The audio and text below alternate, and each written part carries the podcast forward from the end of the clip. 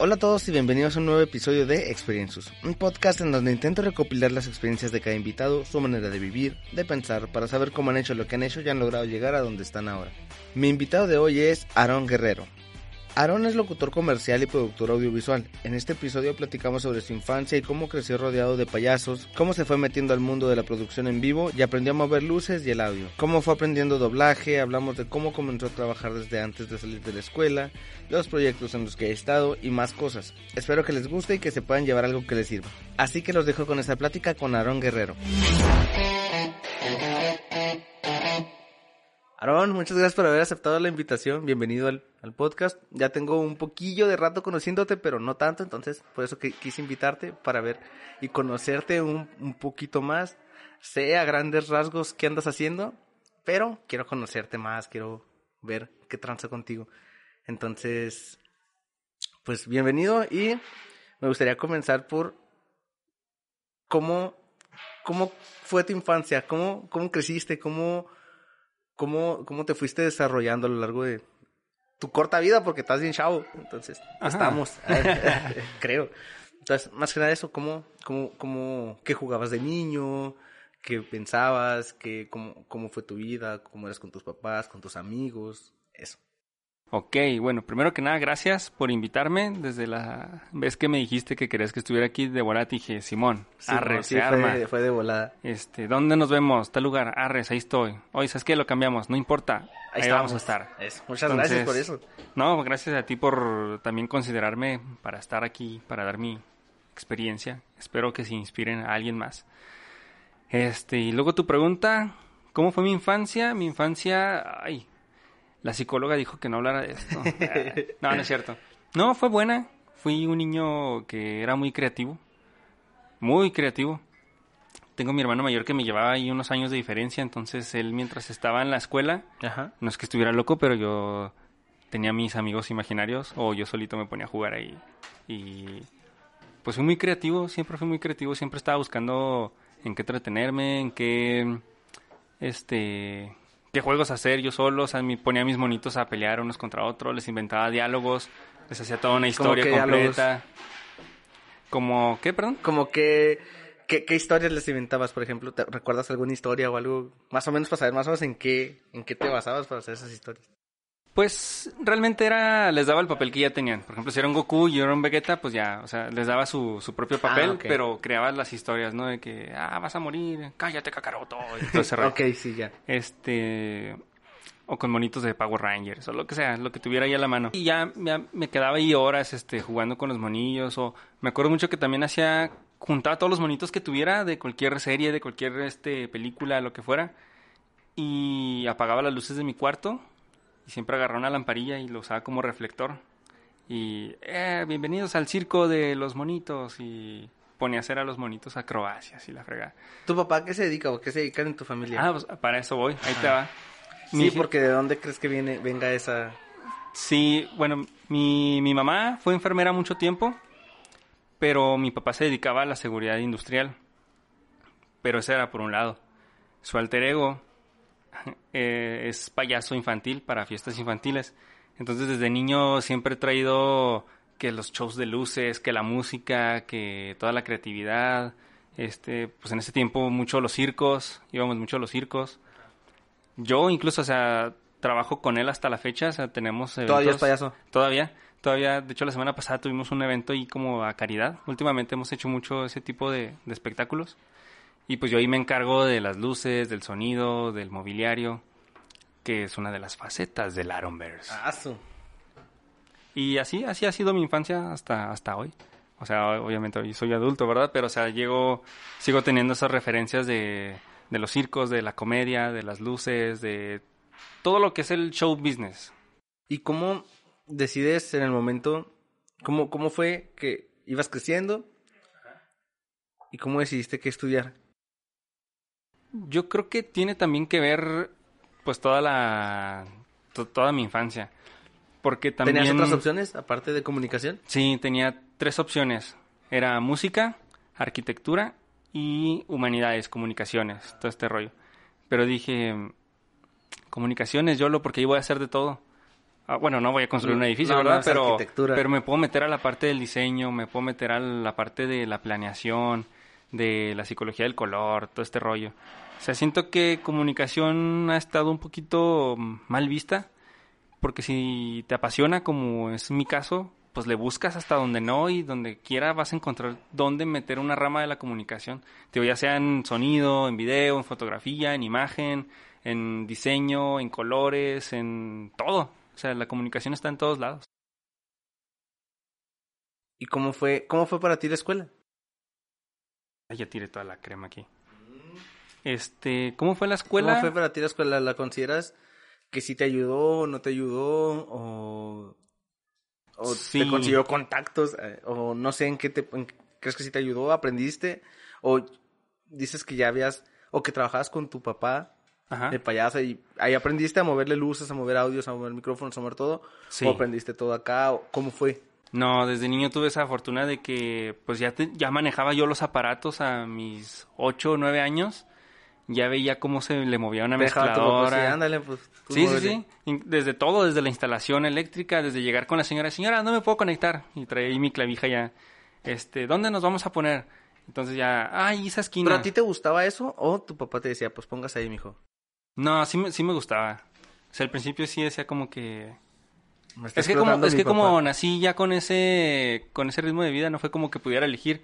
Pero al mismo tiempo dije, pues está chido. O sea, me pagan por venir a poner luces. O sea, te pagaba tu papá. Sí, sí, siempre nos ha pagado. O sea, sin, de lo que cobraba, pues hay un porcentaje a, a mi carnal que también él le hacía de DJ, pero yo andaba ahí detrás moviéndole los cables, a, a lo que fuera.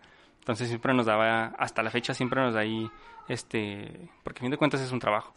Este, y pues eso nos ayudó a, nos enseñó a trabajar, nos enseñó a relacionarnos con personas. En ese mismo ambiente yo conocía a otros DJs, a otros iluminadores, en el que si no les hablaba de repente pues veía cómo, qué equipos traía o cómo se, se manejaba el, el, chavo, los que estuvieran ahí.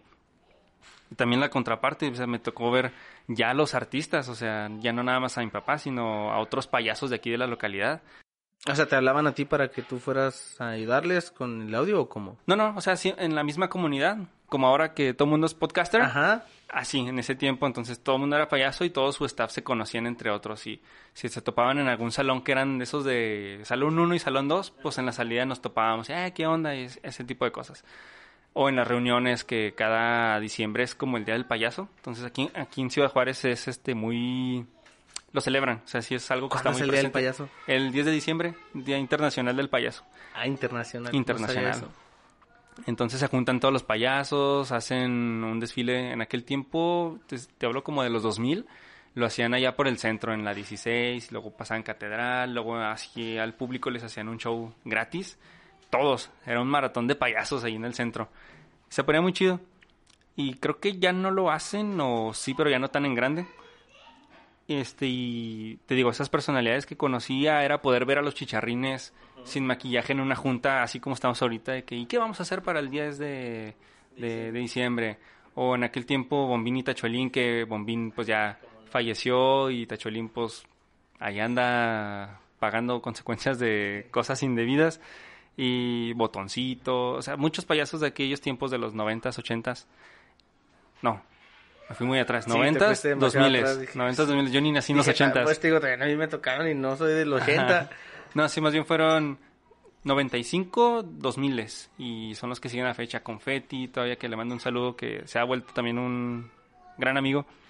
Este, a sus hijos me tocó, me tocó, fíjate. ¿Y nunca te llamó a ti la atención? ¿Qué, perdón, ¿qué te tocó? Sí, a eso iba. Cuando yo estaba más morrillo, como a los 5 años, ay, se me salió mucho lo norteño, ¿va? El morrillo. Morrillo, este, pues como yo ya andaba entrado en ese rollo, mi jefe quería que, o sea, mi papá, mi papá quería que también me formara como, como payaso. Pero ahí sí yo no le quería entrar. ¿Por qué? Mm, no sé, no- sentía que, o sea, no llenaba yo los zapatotes de payaso, así que Ajá. con esa metáfora no los podía rellenar.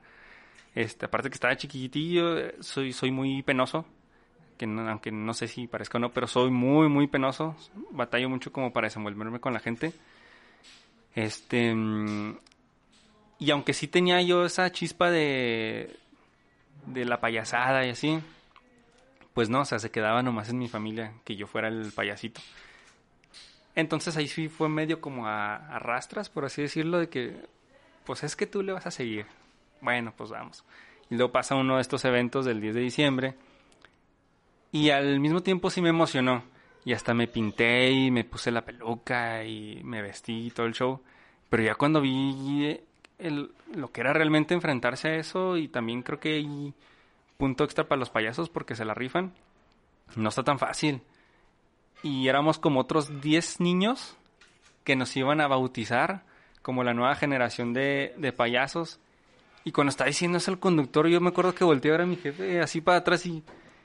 ¿Qué onda? O sea, yo creí que nomás iba a ser un, Un ratito. un día, un Ajá. ratito. Y que se empiezan a formar todos los payasos abajo del templete, ¿no? Y luego dice el maestro de ceremonias, pues un aplauso para la nueva generación de payasos de Ciudad Juárez. Eh, era en el año 2000, me acuerdo mucho, y fue en el estacionamiento de Walmart de aquí del ejército. Ok. Entonces, ahora todos los payasos, incluidos este, todos los que quieran, pasen a darle la patada de la suerte a los niños. Ah, Y yo, ay, eso me van a golpear. O sea, yo, yo en mi mente de Sí. niño dije, me van a pegar, o sea, qué cargados. Y volteé a ver hacia mi jefe, hacia hacia atrás, y luego le dije que, pues, no. Y luego nomás me hizo como que, "Eh, es, es parte del show, ¿no? Pues resulta que el, el batillo que estaba enseguida de mí, todos los demás, quién sabe qué, qué fueron de ellos. Pero el vato que estaba junto a mí para recibir la patada, no sé si lo conozcas, es Titi, que es el hijo de Confetti, que ahora anda haciendo mucho stand-up con Richie Rico y se la pasa mucho en el Habaneros, por ahí. No, no, no, lo, no lo ubico. Bueno, pues la gente de Juárez acá sabrá que Titi ahorita es uno de los payasos más, este, conocidillos y es hijo de Confetti. Y ahora ya de grande a mí me ha tocado trabajar con Confetti por cuestiones de que yo lo contrato para dar show en algún otro lado. Entonces ya, nos hicimos ahí compillas y recordando, me acuerdo que le dije, oye, Titi estuvo conmigo en esa, en esa patada de la suerte. Dice, ah, sí me acuerdo de ti, estás bien morrí. Pero bueno, así es, te vas haciendo también de contactos, de le vas aprendiendo a cómo hablar de la gente, tu mismo trabajo, que sí, que no, cuáles son las tendencias, qué es lo que le gusta a la gente, que no. Y luego también tu estilo, adaptarlo al de la gente porque no a todos les gusta lo mismo. Por ejemplo, el que trae mi jefe es humor 100% blanco. O sea, no vas a encontrar nunca que se burlen del niño gordito. O si la señora quiere también hacer show, seguirle el juego, pues no, se, se le pone un alto y luego, a ver señora, aquí nosotros y los niños, usted allá váyase a tomar con los demás. Esta es un show 100% blanco. Y entonces no a muchos les gusta ese humor. Y más ahorita me incluyo, o sea, yo me gusta mucho el humor negro, Sí. cualquier otro tipo de humor. Albures y todo eso. Ajá, o sea, soy, no sé, soy muy variante en ese sentido del humor, pero en ese punto en específico es humor 100% blanco. Entonces tienes que respetar y ser fiel, fiel a tu, a tu rama, a tu esencia. Y pues yo creo que es lo que nos ha mantenido ahí hasta ahora, que a la gente, ya cuando lo ve en vivo el, el show que hacemos en las fiestas, si llegan y, ay, muy bonito porque no se burló de nadie, no hizo nada en doble sentido, no alburió a nadie. Eso nos gusta porque su humor hace que el niño se ría igual que el papá y que el viejito y es un humor parejo para Sí, todos. Para todos. Y nada de que, ah, este, sacas y luego nadie entendió, eh, ¿qué? O que, a ver, mijo, pásele, ah, la vuelta a la mamá. Eh, no, o sea, no tengo nada en contra de ese humor, pero pues hay que saber Sí, va, va dónde. dirigido a diferentes personas. Ajá. Y pues así, así fue mi infancia. Y, y volviendo a la otra pregunta es. ¿crees que sí te ayudó después de todo este todo este trasfondo que tenías ya de conocer que de cosas, de equipo, de personas, de todo eso? ¿Crees que la escuela sí te ayudó? ¿En qué, en qué te- crees que sí te ayudó la escuela? ¿Te o, o nomás te ayudó a conocer a más personas o cómo crees que influyó la escuela? La uni pues ya para ser más más exacto. Pues mira, es que siempre tuve como que, sin darme cuenta, esa esencia, ¿no? De comunicar. ¿Qué? No sé, lo que fuera, pero comunicar y a través de cualquier medio. Entonces, Digamos, digamos... pero comunicar, pero desde atrás, porque me estás diciendo que no no, y también tanto desde... como enfrente. O Eso- al menos eh, no como payaso. Ajá, no, es- o sea, en esas, en ese, específicamente en esa parte siempre fue atrás. Digamos que en la producción, el staff. Pero luego encontré otros lugares en los que sí podía estar al frente y no sentirme tan nervioso. Por ejemplo, no sé, en la primaria me gustaba mucho que si hacían bailables, órale, yo el primero. Y ahorita veme y soy un tronco, pero en aquel tiempo, oh, sí, yo bien puestote. Según yo, acá la Bien maravilla, tilín. pero igual, ándale, ah, eso tilín, y nada, que estaba acá bien palurdo para el baile, ¿no? Pero bueno, pero me gustaba.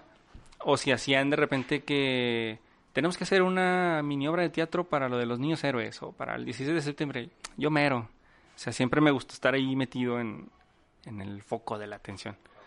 Que no me gusta mucho, pero o sea, me gusta más bien el ambiente, no tanto véanme, sino expresarme por medio de, de ese lugar. Y así pasó la primaria, secundaria. En la secundaria me volví un poquillo más tímido. En la prepa todavía un poquito más, porque entran esas inseguridades de que estoy haciendo con mi vida, me está cambiando la cara, me está cambiando la voz, todo ese rollo, ¿no? Entonces sí me afectó tantillo, me volví más serio. Pero en la universidad sí fue como que el boom, o fue más bien el trampolín, como para todo lo que yo ya había aprendido así sin escuela, o sea, a la escuela de la vida, como dicen, este, pudiera yo proyectarlo ahí y que las personas me vieran o conocieran de mi trabajo y al mismo tiempo darme cuenta que sí estaba bien, que no estaba mal o que tenía que afinar o que de plano no, no lo vuelvas a hacer.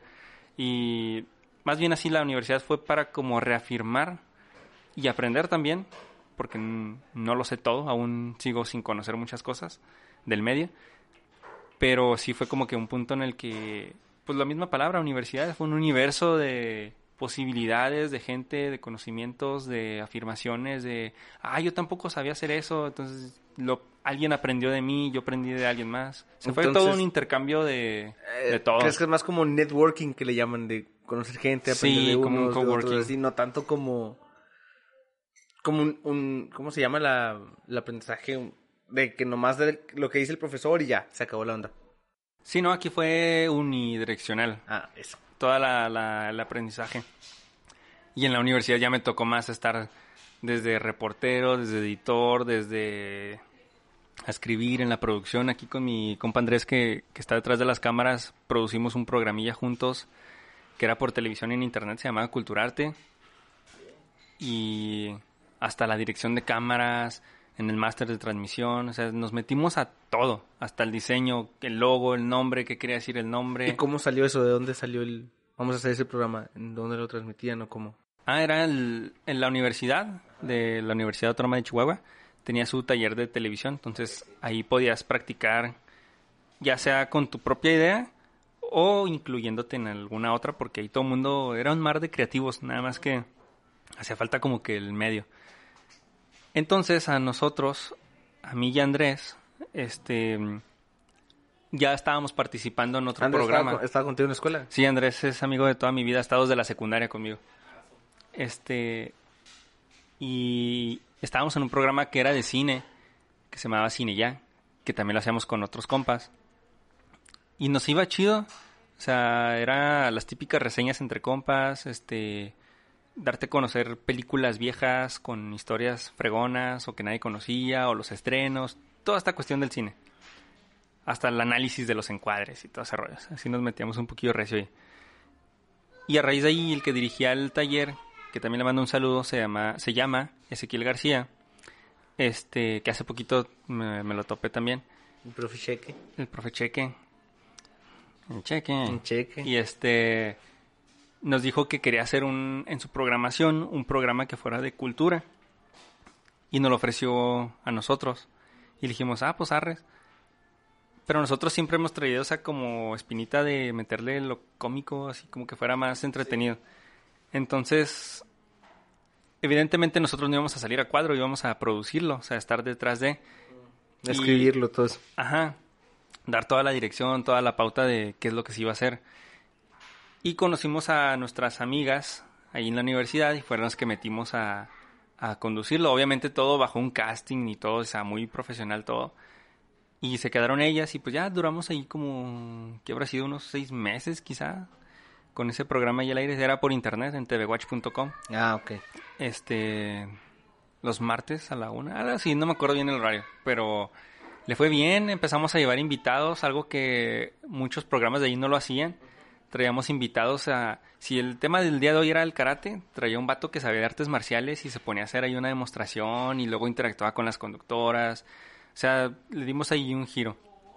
Entonces, pues de ahí este, vas aprendiendo, vas aprendiendo a manejar a la gente y luego se te van abriendo otras oportunidades. Ya después de ahí, hablando por mí, se me ofrece participar en el programa que tenía la universidad en el Canal 44, que es una televisora local de aquí de Juárez, con una sección. Y dije, pues arres, o sea, si ya me va a ver toda la gente, ahora sí ya en, en televisión, y es lo que estoy estudiando, pues me sirve para proyectarme. Entonces mi sección era la sección de datos curiosos, algo muy parecido a lo que sigo haciendo. Ahí era yo solo, en un tiempo era yo preparar mi tema y luego salir a la calle a reportear, hacer las típicas entrevistas banqueteras. Ajá. Ahí en la parada de, de los camiones, ¿no? Y, y, llegaba así de la nada. Traía a mi compa que era un este camarógrafo y yo traía el micro. El, yo no salía a cuadro, pero nomás la manía. Oiga, ¿usted qué opina de...? No, no, ¿qué opina? ¿Usted sabía que el chocolate fue inventado en tal año, bla, bla, bla, bla, bla, bla, bla, y llevaba a Chile? Y la, se quedaba la gente con, ¿qué? No, pues no sabía. Ya nomás grabas la reacción. Sí, grabas la reacción.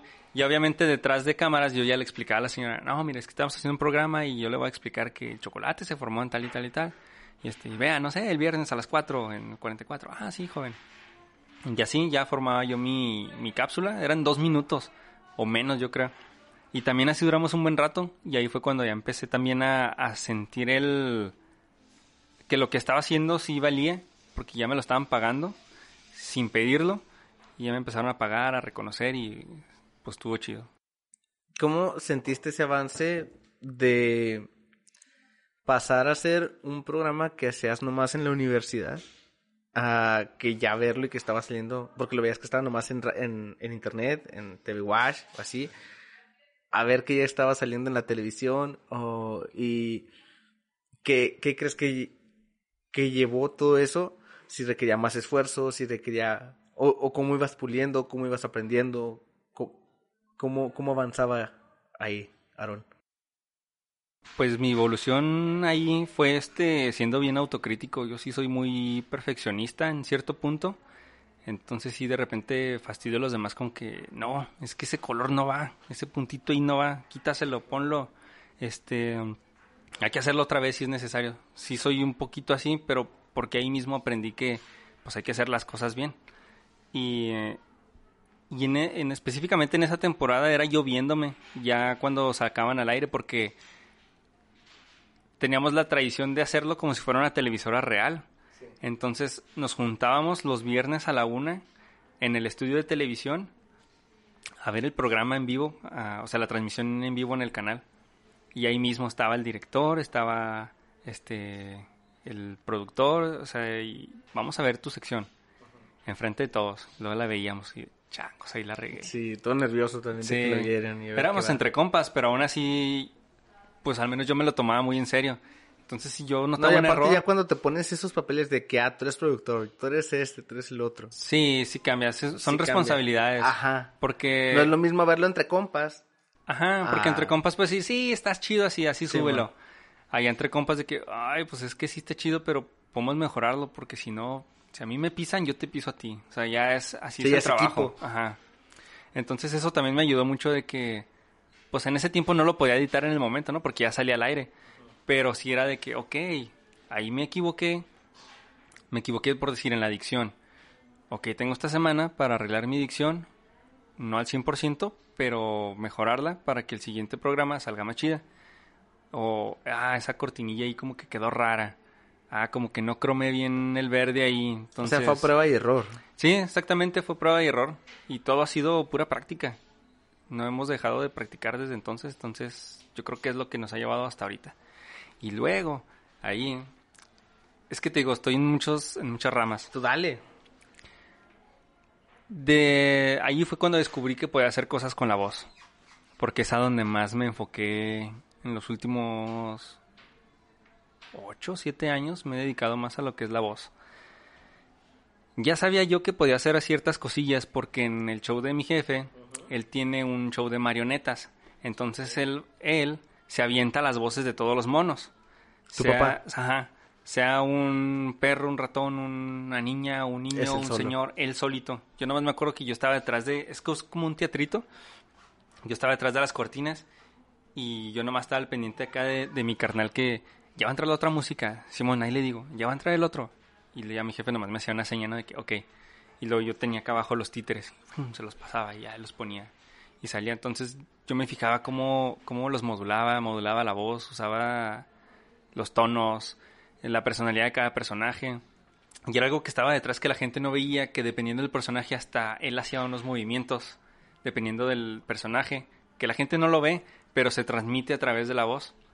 Entonces dije, oh, que así funciona todo ese rollo. Y luego que me entero que existe el doblaje de voz. Ajá. Y chin, que voy y me meto también ahí. Y luego después que la locución comercial. Y luego que el voiceover. Y dije, ok, en la prepa, acá mi amigo Andrés Untiveros no me dejará mentir, pero me gustaba ahí de repente imitar a algunos profes o compañeros y en alguna ocasión nos llegaron a sacar de clase por eso, saludos a la pasita, este, era una maestra de sociología. Y empecé que imitar al escorpión, al escorpión dorado, a imitar a maestros de ahí, intentaba hacer algunas caricaturas y así cosillas y dije, oh, o sea, puedo hacerlo, pero nunca lo vi como una profesión. Entonces pasa a la universidad, paso esta secuencia de estar en la televisión, de grabar algunas cosillas para radio que nunca las escuché. Este, y digo, ah, pues chance le puedo meter por este lado.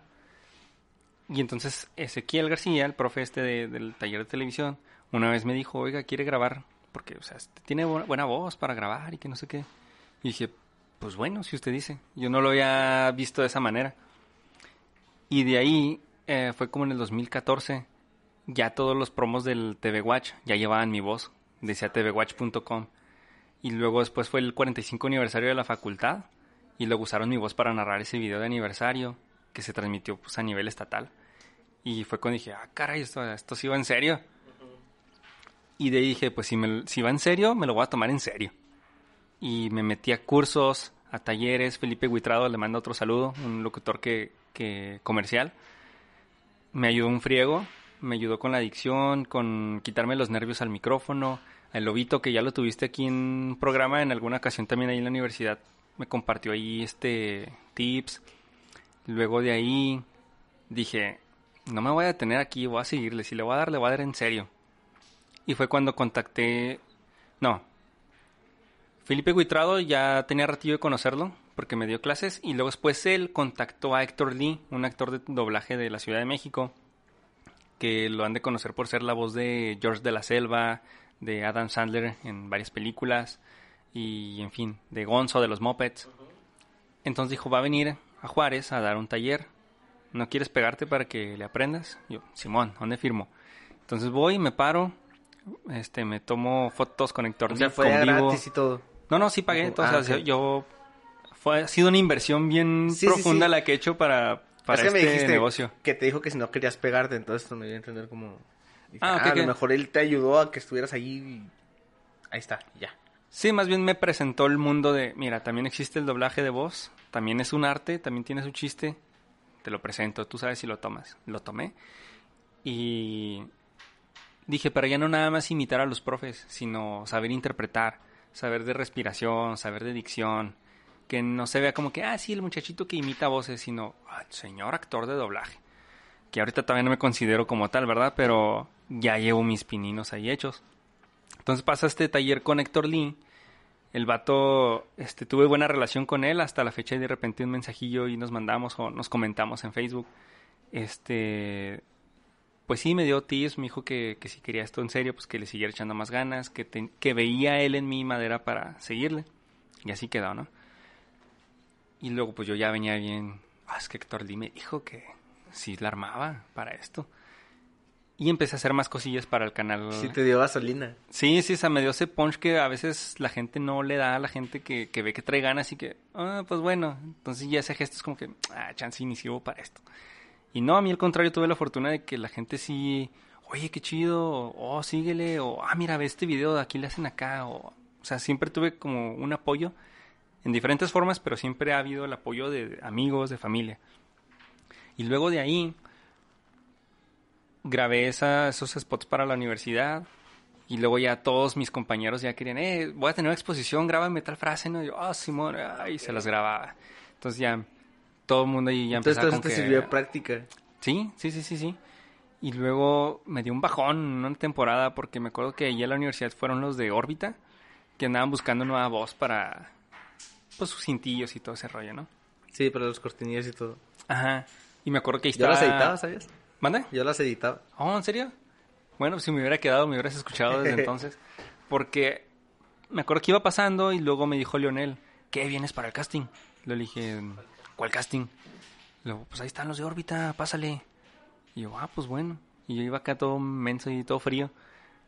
Y ya entré y estaban en la cabina que, no, pues ponga su nombre aquí, bla, bla, bla, y ahorita le van a dar indicaciones. Y yo, pues bueno, va. Ya entré, me dan las líneas, las hago.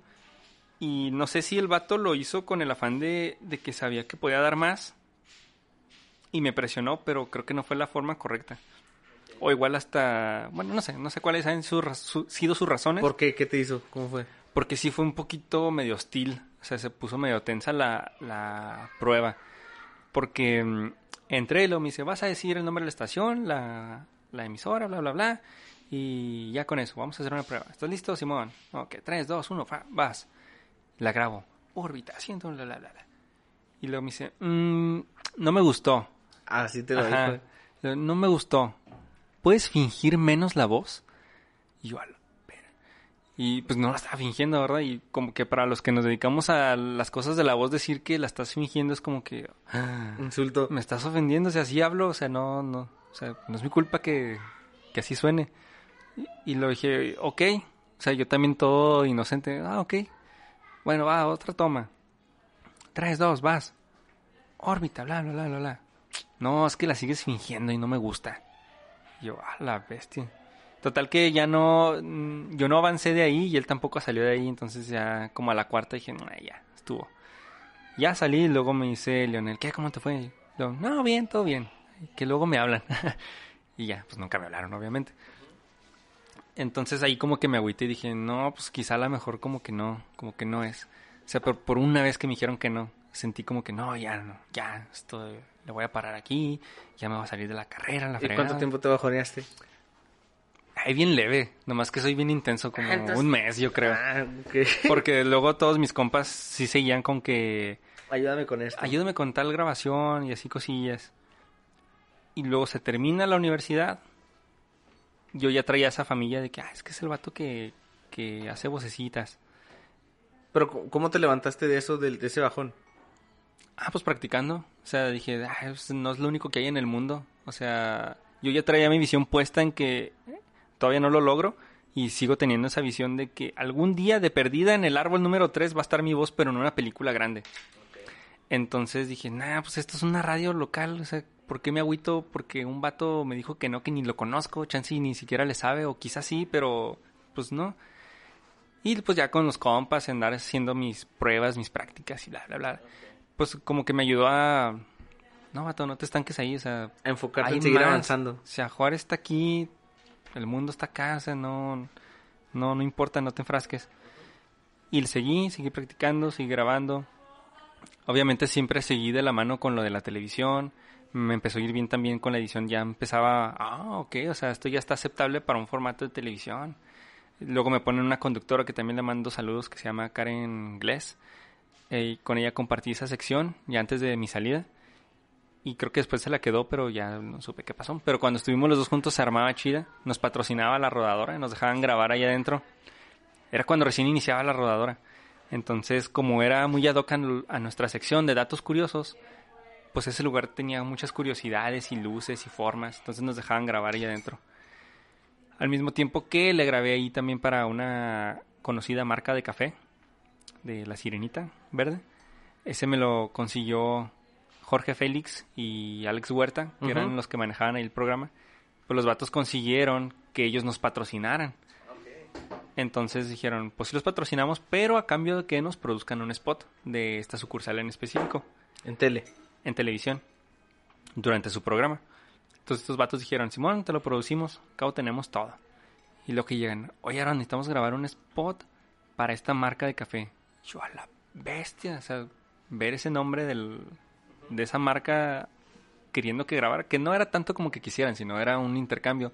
Pero yo lo traté de ver así como que, ok, esto ya va en serio. O sea, ya son marcas grandes. Sí.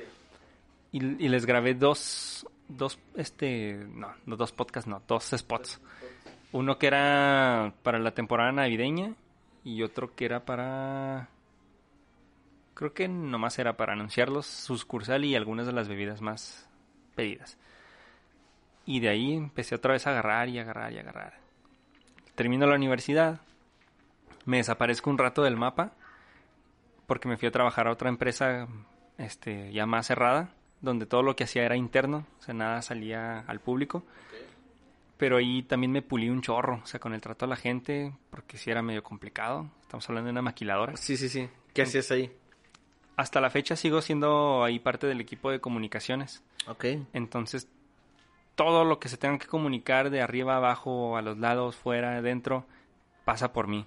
Y ya y yo ya defino qué medio es el correcto, si un flyer, si un video, si una entrevista. ¿Y cómo llegaste ahí? Gracias a la universidad. Ahí este estábamos haciendo junto otra vez con mi compañero Andrés Untiveros, estábamos haciendo nuestro curso de para la, la, la tesis, todo ese rollo. Y el profe, que también le mando un saludo, Daniel Sierra, este nos mandó ahí de que, oigan, hay una oportunidad en esta empresa por si la quieren agarrar. Ok. Yo mandé currículum diciendo, eh, pues es un currículum más, porque ya me habían bateado de muchos otros lugares. Y nada, pues que voy quedando. Y ya ahorita a la fecha ya voy casi para cinco años en ese lugar. Y sí me ha pulido bastante en todo lo que hago respecto a las comunicaciones. Sí, porque he visto historias que subes o videillos de que te veo grabando spots o algo, grabando algo para, para la maquila. Y sí, sí era parte de que quería saber cómo llegaste ahí, por qué, por qué entraste ahí y todo eso. Bueno, ¿y luego? Después de la maquila, o bueno, todavía estás en la maquila. Sigo en la maquila, pero ¿Mientras? ahí te va. Entró a la maquila el primer año y se dan cuenta que hago cosas con la, con la voz y obviamente todo lo demás de comunicación. Pero me dicen, ¿por qué no te vuelves la voz oficial de esta marca? Entonces dije, pues si quieren, pues ya me están pagando. O sea, yo inocentemente dije, pues sí, pues vamos a la darle. maquila. Y ahora sí, ya cada vez que entra al- alguno de los este, clientes de nuestra nombre de la maquila y me llegan a presentar, ya me presentan como que, ah, él es Aarón, es la voz de este lugar y eh, pertenece al equipo de comunicación. Y al principio sí es como que, "Ay, estos vatos nomás están tirando rollo, ¿no? Pero ya al último ya, ya me la empiezo a creer como que, ah, sí, señor, yo soy la voz. Entonces ya llevo cinco años siendo la voz para ellos. ¿Se pueden decir marcas? Sí, sí, sí. ¿Sí? Bueno, pues soy la voz de Foxconn aquí en Ciudad Juárez y pues a donde llegue mis producciones. Específicamente nada más de PC Technology, porque hay otras Foxconn, hay variantes, pero yo soy de la de Foxconn PC Technology. Y pues de ahí he sido la, la voz de ellos durante cinco años. Cuéntame también cómo te ha ido con los cursos, porque yo creí que yo te conocí con el curso de Gerardo Reyero. Ahí fue donde te conocí en el primer curso, que fue que, que más o menos te, te ubicaba, porque también los de la, los de Decon también te conocían y todo eso. Entonces, ahí como que fue la primera vez que te ubiqué, ya cuando fue el segundo taller que dijeron, no, pues Aarón va a estar atrás y va a estar produciendo, y yo quedé, su. O sea, ¿le fue bien o qué pasó? Entonces, vi que tenía hubo- que tuvo buena repercusión el curso de Gerardo, pero me estás diciendo que has tomado otros cursos. ¿Cómo te ha ido con los cursos? ¿Cómo los aprendes? ¿Cómo, cómo les, les, les sacas esa, esa carnita? ¿Cómo trabajas eso que aprendes en los cursos? Pues es que soy muy observador. Entonces, y también soy muy abierto a lo que yo sé no es la verdad absoluta y hay otras cosas que también puedo jalar. Y si yo puedo aportarle a alguien más, pues está también chido. Entonces, esa es mi esa es mi mentalidad cuando voy a los cursos. O sea, yo voy como alguien más, o sea, yo no soy nadie ni soy menos. Soy un espectador ahí que, que va a curiosear, a preguntar y voy a jalar, voy a absorber un chorro de información y si la puedo compartir también igual. Con los cursos, eh, fue mi primer año que estuve como, como la voz de Foxconn, que fue la primera vez que conocí a Gerardo Reyero, que ustedes lo conocen como la voz de Freezer, de, de Jim Carrey en La Máscara, de Hellboy, de V de Venganza, que ayer, De fue, miles de que ayer fue personajes. 5 de noviembre, por cierto. Sí. Este. Y entonces lo conocí a él, no en el taller que hizo de Con, sino en uno previo que hizo Brian Boycer que era un, sí, un vato acá que traía una compañía con Mario Castañeda en Guadalajara. Entonces vinieron aquí a Juárez. Y recuerdo que llegué y todo lelillo con mi compu en una mochililla. Ya nos presentamos todo el rollo. Ahí conocí también a Marian, que ya la has tenido en este podcast también. Ahí la conocí, pero yo no conocía a nadie, entonces yo fui solo prácticamente. Nomás conocía de vista a René Paino, que estuvo ahí en la operación de la cabina, y a sus asistentes que estaban en la universidad con nosotros. Y pues así, ese fue el chiste, fue llegar, aprender, preguntar si me ponían una instrucción, hacerla, liberarme de que no puedo, sino voy a intentarlo. Si lo puedo hacer, pues qué chido. Si no, pues ok, ya sé que no puedo irme para ese lado, porque también hay que conocer dónde sí y dónde no puedes encajar. Y no está mal, sino está bien, porque así evitas muchas otras broncas. Pero de ahí me, me ayudó porque me dio un chorro de consejos Gerardo que a la fecha lo sigo teniendo y no solamente en la parte de, del manejo de la voz, sino personales, este, de profesionalmente hablando, ajenos a, a lo que es la voz. Entonces le aprendí un chorro, de ahí me hice contacto con algunos otros alumnos que estuvieron ahí.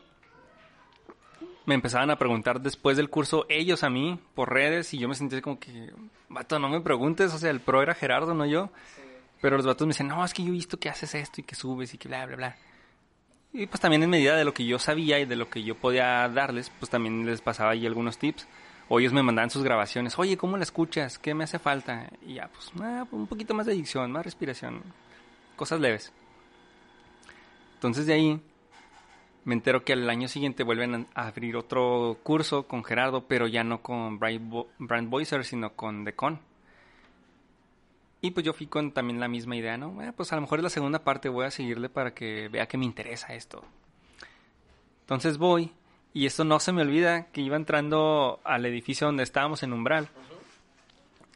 Y estábamos afuera porque todavía no llegaba él al, al salón. Entonces llega y pues él muy amable como toda la vida, este llega, se mete, abre la puerta y nos empieza a dar la bienvenida uno por uno. Hola, ¿cómo estás? Mucho gusto, yo soy Gerardo Reyero, bla, bla, bla.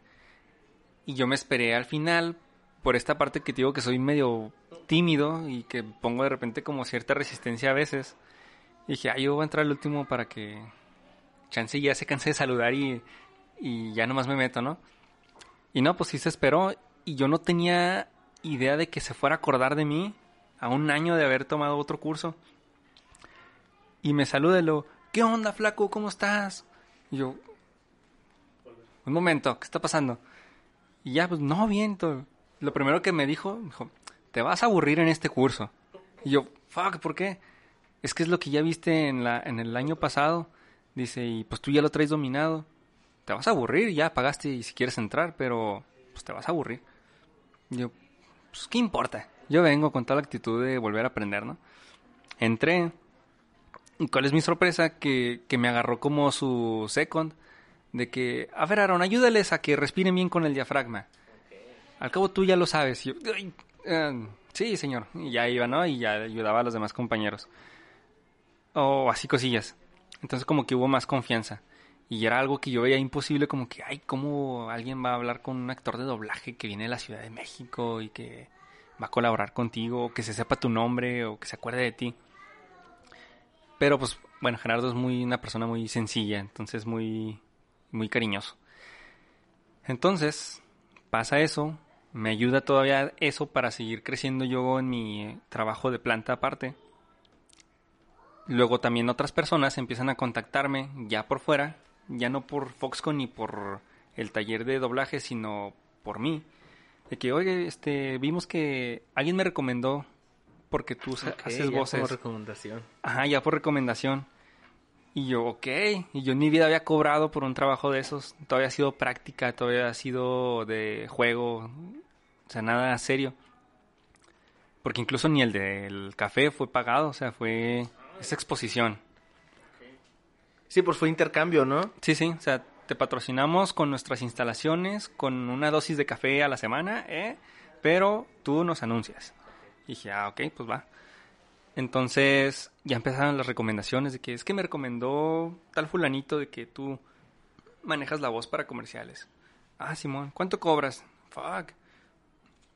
Pues les daba una cantidad. Ah, ok, te la pago. Yo, wow. Me fui muy bajo. Sí, dije, changos. Y después me iba muy arriba y lo, te lo pago. Y yo, a la bestia, o sea, sí se puede vivir de esto.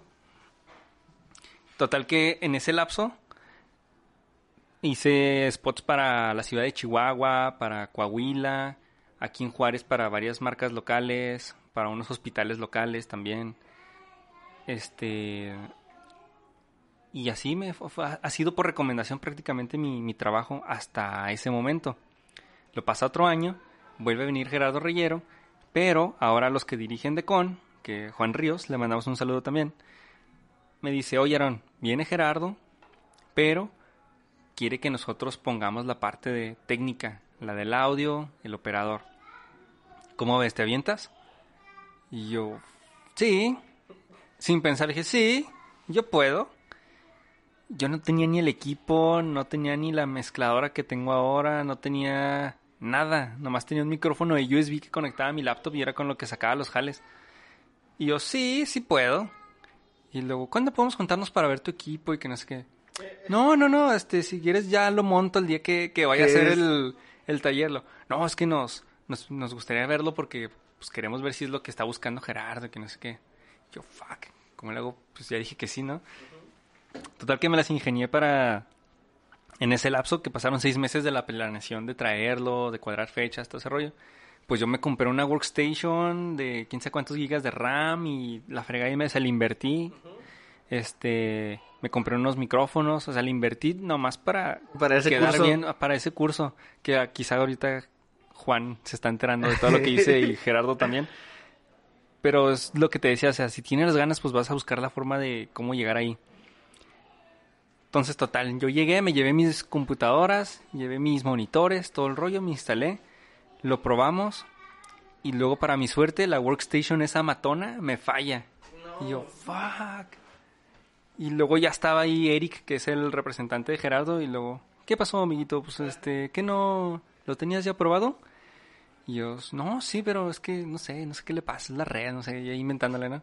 Es el calor de que no funcionar bien a la compu. Y luego En diciembre. había conectado un proyector y otro monitor y que la fregada. Y luego no me jalaban las señales de video tampoco. Y yo, fuck, ¿qué está pasando? O sea, pues ya lo he hecho antes. O bueno, previo a eso, lo había probado y jalaba chido. Total que llega, queda media hora para que empezara el curso. Llega Gerardo. Ah, que también ese es otro detalle que no se me olvida de Gerardo. Que digo, ah, este vato es un angelote de persona. Total que resolvimos como pudimos ese dilema del sonido, de la cabina, todo ese rollo. No te miento, estuvimos como desde las 9 de la mañana y el curso empezaba a las 4. Desde las 9 como hasta las dos y media, 3, estuvimos acá planeando todo el cablerío y que todo ese rollo, ¿no? Entonces me dice Eric, ¿sabes que ya, ya nos vamos? Vamos a ir por Gerardo al hotel, porque a las 4 empieza. Entonces él le gusta estar un poquito antes, pues para cualquier cosa, ¿no? Y yo, sí, está bien, yo aquí los espero, pues yo para que ya me iba, yo también. Pero la neta, yo no había comido nada en toda esa mañana y ya me sentía acá medio tambaleándome. Y sí me vio Eric y me dice, no has comido, ¿verdad? Y luego, eh, así no, con toda la boca blanca. No, ¿por qué lo dices? Lo, no, pues es que pues, hemos estado toda la mañana aquí. ¿Lo quieres algo? Yo, no, no, yo por no molestar, ¿no? Para que no decir, uy, todavía que estuvimos aquí batallando y todavía quiere que le traiga a comer. Dije, no, no, ahorita yo aquí en la cafetería del lugar compro algo. ¿Seguro? Sí, seguro. Total, se van. A las meras cuatro me habla Juan. Oye, ya llegamos, ya está todo, Simón. Lo es que ya traigo aquí Gerardo. Y yo, uy, ok, aquí los espero. Y pues me ganó y tuve que salir para respirar. Y ya en eso venía Gerardo, Eric, Juan, ya venían todos, ¿no? Y yo, fuck, pues ya, lo que sea que me pase. Y lo primero, otra vez la reacción que hace Gerardo en cuanto me ve, flaquito, ¿cómo estás? Que no sé qué, un abrazo y todo el rollo. ¿Cómo has estado? Qué, qué muy bueno. caluroso. que- Muy, Ajá. muy caluroso. Qué bueno que estás aquí. Nos vas a ayudar con el audio. Oye, qué fregón y que no sé qué. Y yo así como que ya me relajé un poco más. Yo, ah, sí, señor, aquí vamos a estar. No sé qué. Oye, me dijo Eric que no has comido. Y luego, o sea, con una orden de tacos al pastor. ¡Ah! Y dije, ah, este vato. Y sí, fue un detalle muy bueno. Me dice, no, toma, cómetelos antes de que inicie porque no la vas a aguantar y que no sé qué. Y yo, ah, pues muchas gracias, señor Don Freezer. Y lo, me incliné. Lord. Freezer. Lord Freezer, señor Lord Freezer, gracias por estos tacos de Super Saiyajin. Total, se me quedó grabado eso. Entonces ya todo el curso funcionó normal. La armé con mi computadora, pues no tan buena, es buena, pero no tan buena como para un estudio. Con mis microfonitos de USB y se armó chido. Gerardo quedó contento con el resultado, yo también, Eric, Juan. El taller funcionó de maravillas. Yo y en esa parte ya no estuve tanto como alumno, sino ya el Sí, parte de operador de la cabina. Ajá. El que grababa, el que regresaba a la escena, el que revisaba los guiones, el que... todo. Y... Pues total, que así quedó. De ahí me fue mucho mejor porque haber trabajado con Gerardo me dio todavía más experiencia para la hora de estar grabando específicamente audio.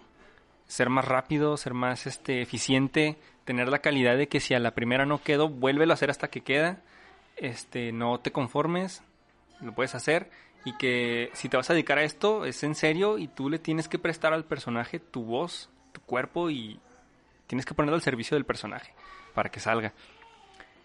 Y entonces es la parte que te decía que mucha gente la parte de comunicaciones las ve como que "Eh, ese vato nomás está jugando, ajá, pero no, sí se lleva todo un estudio detrás, este es mucho sacrificio, mucho desgaste físico, mental, porque a fin de cuentas es actuación. Sí, creo que es, es, es lo que dice, ¿no? El que tú lo ves que lo estoy haciendo muy fácil, pero todo lo que costó para que tú veas que está, que parece que está fácil hacerlo, es lo que, lo que te ese plus. Exacto, por ejemplo, de, ese, de esa vez que participé ya como Gerardo en lo técnico, a la primera vez que yo me paré enfrente de un micrófono a hacer yo la vocecita de tal cosa, pasaron cinco años. Entonces no es como que, ay, la semana siguiente se me antoja ser actor de doblaje, voy a hacerlo, ¿no? Pues sí me llevó todo un resto y aún todavía me sigo preparando. Luego de ahí ya tomé algunos otros cursos con Tavo Garay, eh, por línea, eh, con este Mario Arbizu, con Luis Carreño, la voz de Bob Esponja. Así con varios. Están en Creana y eso, ¿verdad? Sí, aprovechenlo. Está chido, yo estoy, yo estoy ahorita con el de Mario. ah, ok. Y sí, tomé ahí varios y igual otra vez grabando por fuera. Oye, me recomendaron, oye, me recomendaron esto, lo otro. Y así fui creciendo, entonces ya mi parte de comunicador se ha ido más por el lado de la voz. Sí toco todas las demás ramas, pero la que más predomina ahorita es la de la voz. Este y ya de ahí pues he seguido trabajando en esto y desde entonces me surgió la idea de hacer una radio por internet que en algún momento la lancé la página y todo el rollo, pero por una u otra razón no la concreté. Se llamaba Vox. Y grabé los promos, grabé todo, o sea, ya estaba listo para echar de andar. Y mi idea era hacer como un tipo morning show, pero por las tardes, que durara al mismo tiempo, unas 5 o 6 horas, yo hablando como estúpido ahí en el micrófono, diciendo tonterías, quizá con algún invitado, lo que sea.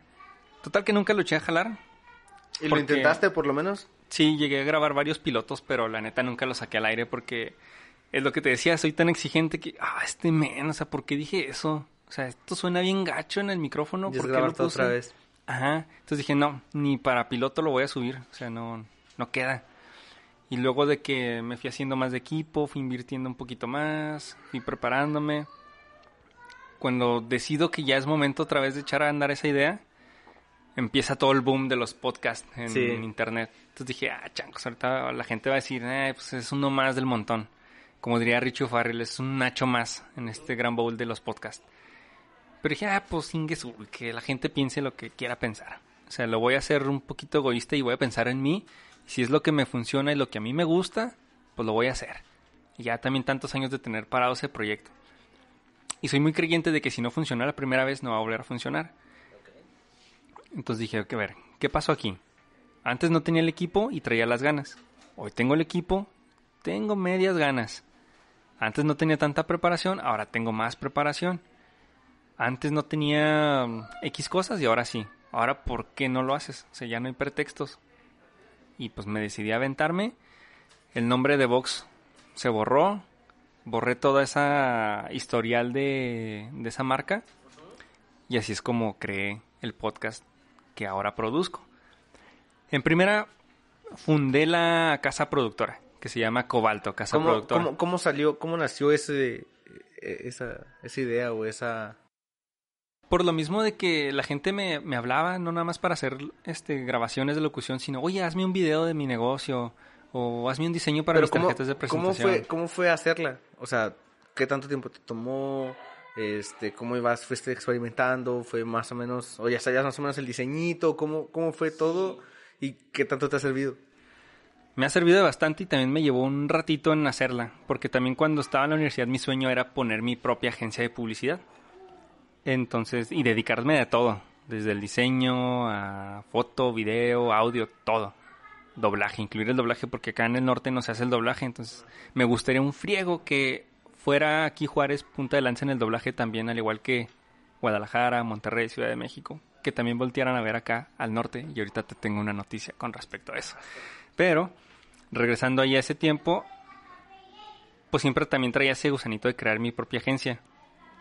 Y luego también me volvió a dar un bajón de ánimos. Ya no estaba muy a gusto en mi trabajo siendo la voz de Foxconn porque ya era lo mismo.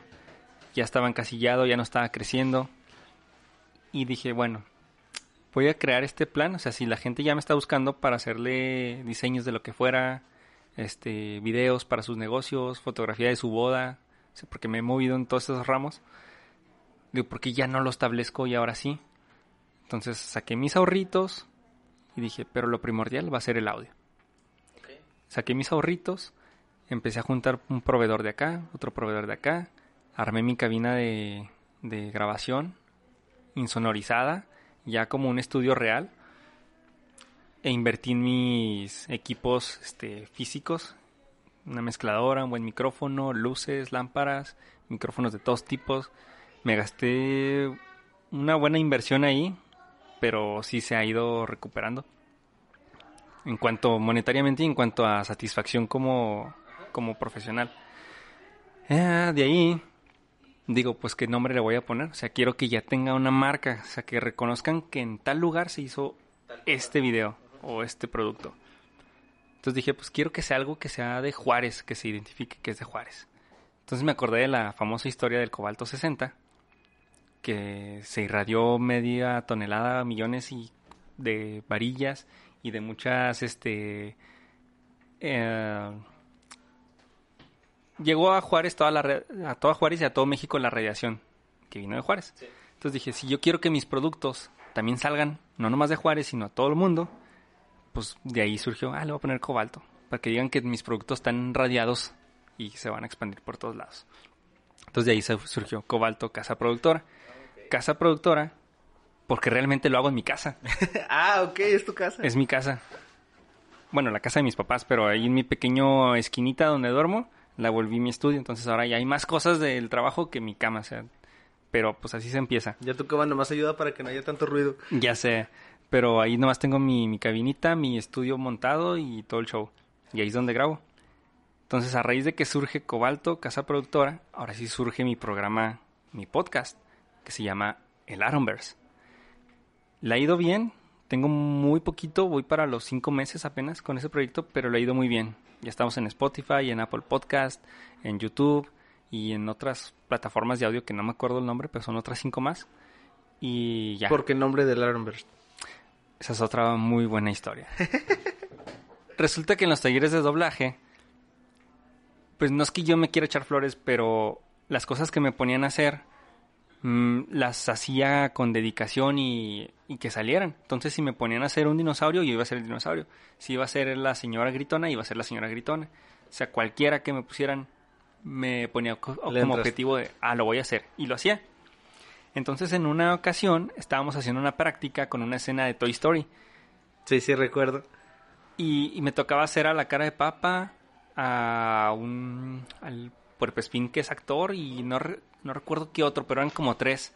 Y eran líneas seguidas. Y me dicen, pues quedan estos tres.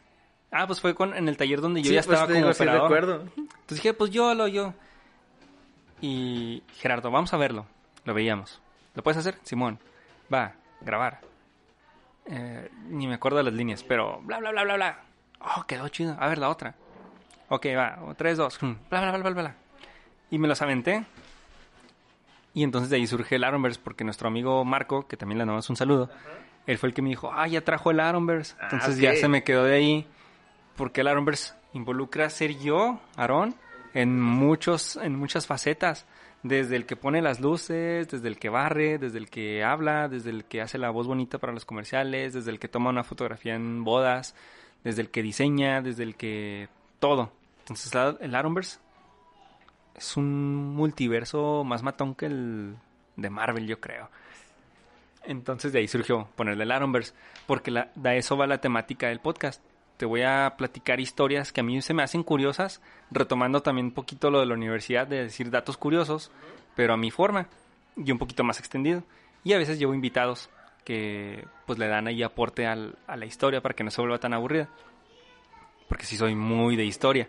Entonces, ahí, ahí está el Aronverse y ahí va creciendo. Y ahora a raíz del Aronverse se están planeando más producciones bajo el nombre de Cobalto Casa Productora, el Aronverse y pues vamos a seguirle. Aaron, nos quedan un chorro de historias, un chorro de cosas que contar. Oh, lo del doblaje, te lo, Lo digo del rápido. doblaje. Pero, Ajá, ¿qué te parece si lo dejamos para otro episodio? ok. ¿Te parece? Muy Por bien. último, nomás, contéstame una pregunta. Una Sí. última pregunta ya para terminar.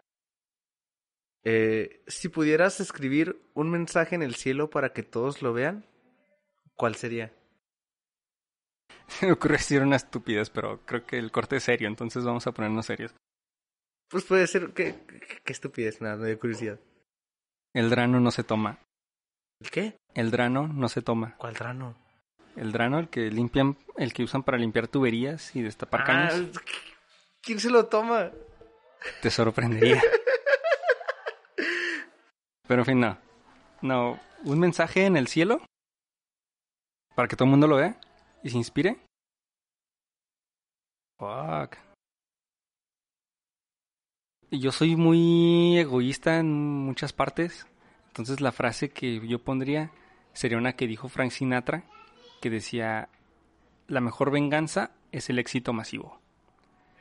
Entonces, es que pasé por muchas cosas que en el próximo episodio se las platicamos. Que no es por ser venga- ven- vengativo, pero es con el afán de, ah, me dijeron que no podía, perros, pues ahí les va, si puedo. Y así. No rendirse también podría ser una forma menos agresiva de ponerle la venganza es el mejor éxito. Pero sí, no rendirse. O la de Frank Sinatra.